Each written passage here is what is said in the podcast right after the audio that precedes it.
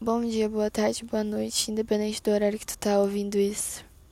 Bom, eu tô vendo o pôr do sol porque me relaxa bastante, porque me deixa, sei lá, mais mente aberta, sabe? Enfim, hoje eu vim falar um pouco do meu drama com a minha mãe, todo esse drama com a minha mãe, que na real nunca foi algo muito bom, assim porque quase todos os momentos da minha vida eu decepciono ela, mas não porque eu quero decepcionar ela, porque ela tem pensamentos. Boa parte deles é contrário dos meus, oposições e tal. E pelo fato de eu não pensar como ela, automaticamente eu a decepciono. Mas não que eu tô fazendo alguma coisa de errado, muito pelo contrário. Muitas vezes eu tô fazendo algo certo, até demais. Mas enfim, vou falar um pouco sobre a minha mãe. Ela é bolsominion, muito bolsominion. Ela é Bolsonaro 22, Bolsonaro 26, Bolsonaro 30, Bolsonaro sempre, saca? Ela é bem Bolsonaro. Por mais que o Bolsonaro ele esteja matando ela, porque a minha mãe deu positivo em coronavírus, porque ela tá trabalhando 24 horas da vida dela para comandar, para combater, desculpa para combater o coronavírus que o presidente chamou de gripezinha. Mas enfim, minha mãe é enfermeira, então ela tem bastante conhecimento da ciência. Só que às vezes eu fico pensando se ela estudou história na escola, porque ela só fala de um evento que se chama Holocausto e ela sabe o que o Holocausto fez com as pessoas. E mesmo assim, ela pratica o ódio que ela viu que o Holocausto praticava, né?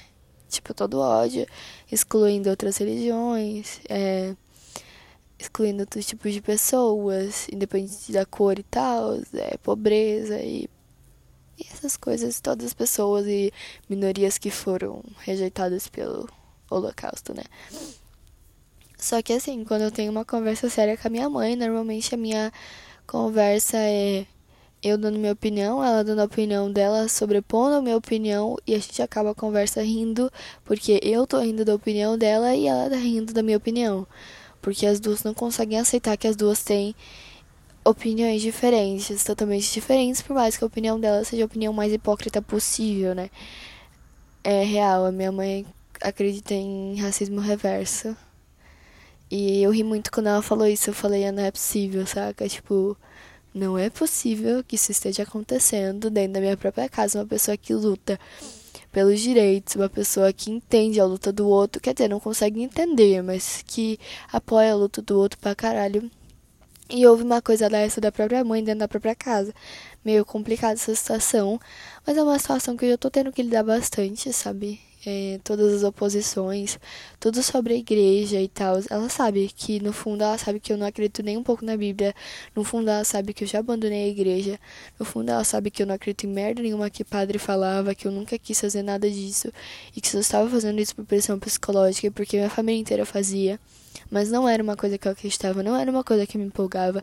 E nunca foi, por isso que agora eu sou agnóstica. Ela nem sabe, mas ela respeita o fato de eu querer ser alguma coisa depois dos meus 18 anos. Tudo que eu possa fazer na minha vida que seja uma escolha minha, eu vou poder fazer só depois dos meus 18 anos, quando eu estiver independente. Enquanto isso, ela bota uma regra na minha vida que é: você vai ser o que eu disser que você vai ser.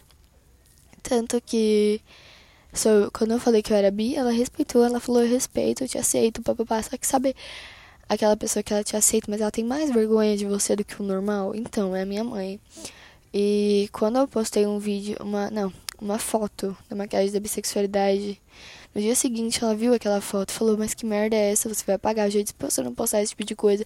Eu não gosto desse tipo de coisa no seu perfil e não sei o que.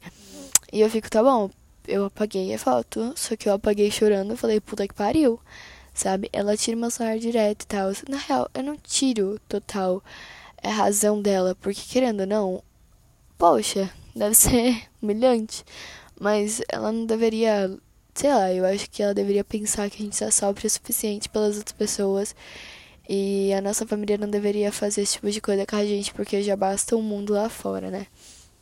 Mas enfim, acontece. Eu acho que eu já aprendi a lidar com tudo isso.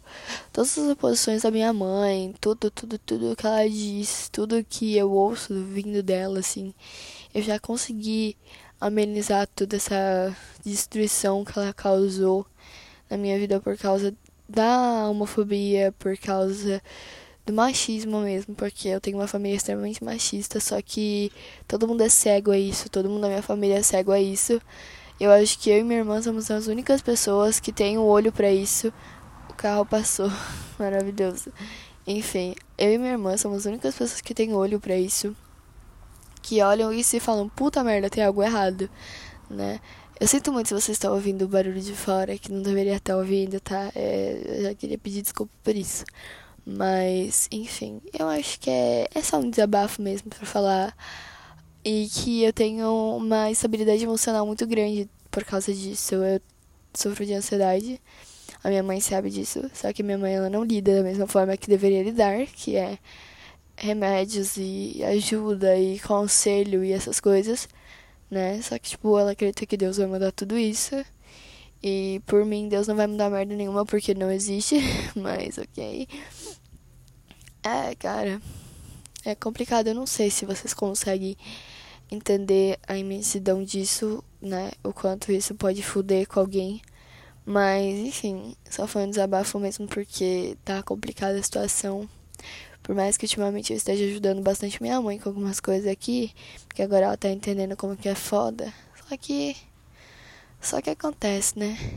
Enfim, gente, foi isso. É, eu espero muito que vocês tenham gostado dessa mini conversinha que eu tive com o meu celular. Provavelmente vocês estão ouvindo a mini conversinha com o meu celular agora. E eu espero que vocês não tenham se identificado. Não tenham se identificado. Que vocês sejam de boa com seus pais. E enfim, é isso. Um beijão.